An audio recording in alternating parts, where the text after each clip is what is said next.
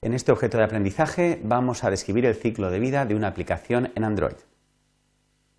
Eh, los objetivos que intentaremos cubrir es mostrar eh, cómo Android manipula la pila de aplicaciones que están en ejecución, describir los estados por los que va pasando eh, cada una de estas aplicaciones y enumerar los métodos asociados al cambio de estado. Eh, a diferencia de otros sistemas operativos, en Android eh, no va a ser el usuario quien decide cuándo una aplicación termina.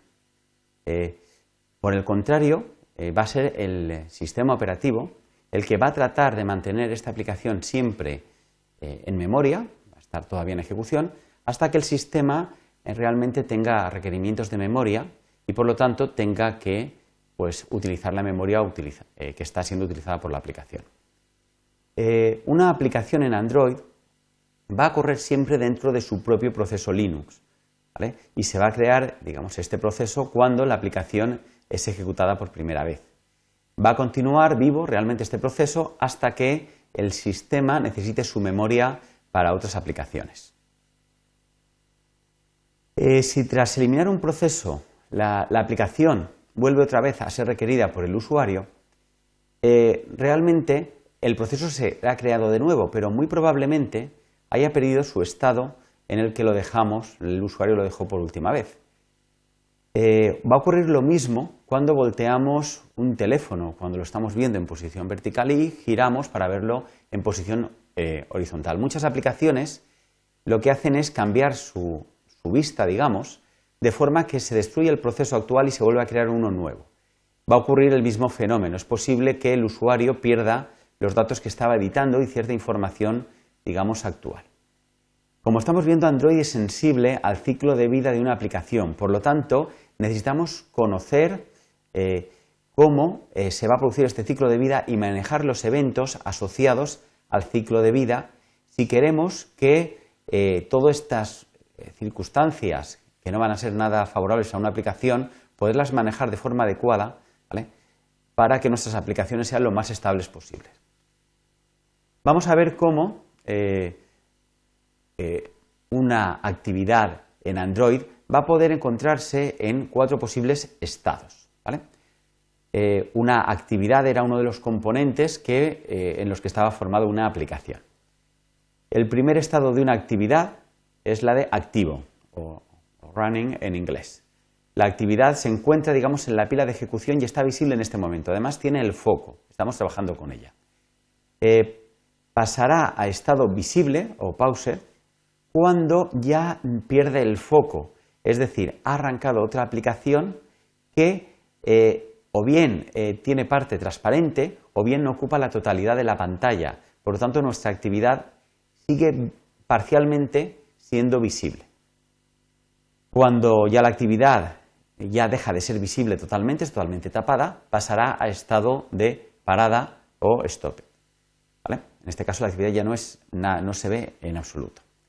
Finalmente pasará a estado destruido o stopped cuando la actividad termina o es mandada, digamos, por el runtime de Android eh, eh, de forma que mm, eh, al necesitar memoria sale de la pila de actividades en ejecución. Cada vez que una aplicación cambia de estado, se van a producir ciertos eventos que pueden ser eh, capturados por nuestro código por medio de una serie de métodos. Eh, resulta importante conocer estos métodos para poder manipular el ciclo de vida de la aplicación. Veamos una gráfica donde muestra eh, qué métodos se van a ir ejecutando. Si vemos una aplicación que es creada por primera vez, se creará la primera actividad. En primer lugar se va a llamar al método onCreate, luego al método onStart y luego al método onResume y acto seguido ya la actividad podemos considerar que está en estado activo. Cuando esta actividad pasa, digamos, a un segundo plano, se llamará el método un pause y pasará a estado visible. Eh, tras este estado, si la, aplicación deja de ser ya visible, se llamará el método onStopped y pasaremos al método parada. Finalmente, eh, pasaremos al estado parado. Finalmente, eh, llamando al método onDestroy, eh, directamente pues sabremos que la aplicación es totalmente destruida. vamos a ver con un poco más de detalle cada uno de estos métodos que son llamados, digamos, por, el cambio de estado de la aplicación. El primero que hemos visto es onCreate, que se llama cuando la aplicación es creada por primera vez, digamos, cada vez que se crea una nueva actividad de esta aplicación. Se va a utilizar para realizar todo tipo de inicializaciones, ¿vale? como la creación de la interfaz de usuario. Puede recibir información de estado ¿vale? en la variable booled, por si de alguna manera tenemos un estado guardado de una ejecución anterior. Eh, el método onStart nos va a indicar que la actividad está a punto de ser, eh, digamos, accesible por el usuario. Y el método onResume se llama cuando la actividad ya va a comenzar. El, usuario va a empezar a interactuar con ella. Es un lugar muy adecuado para lanzar animaciones, música.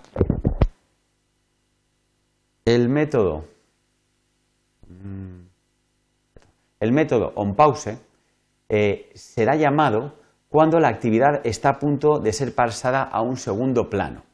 Normalmente porque hay otra aplicación, digamos, que va a cubrir parcialmente la pantalla. Es un lugar adecuado un poco para almacenar los datos que estaban en edición. Si estábamos escribiendo un texto en un cuadro de diálogo o el usuario estaba manipulando ciertos datos, es un buen momento para guardarlos. El método onStop se llama cuando la actividad ya no va a ser visible por el usuario. Pero hay que tener cuidado, dado que este método no nos garantiza el sistema que vaya a ser llamado. Si hay eh, poca memoria, es posible que directamente se destruya el proceso sin llamar a este método. Finalmente, el método onRestart indica que la actividad va a volver a ser eh, representada después de haber pasado por el onStopped. ¿vale? Y onDestroyed nos indica que la actividad ya va a ser destruida totalmente, se va a destruir su proceso. Igualmente, como ocurrió en el caso anterior, eh, el sistema tampoco nos garantiza que se llame este método. En caso de poca memoria, eh, se destruirá directamente. Muy bien, pues hasta aquí esta presentación. Como conclusiones podemos comentar cómo hemos descrito los cuatro estados por los que puede pasar una actividad en Android y también hemos enumerado los métodos que van a ser llamados cada vez que se produzca un cambio de estado. Muchas gracias por su atención.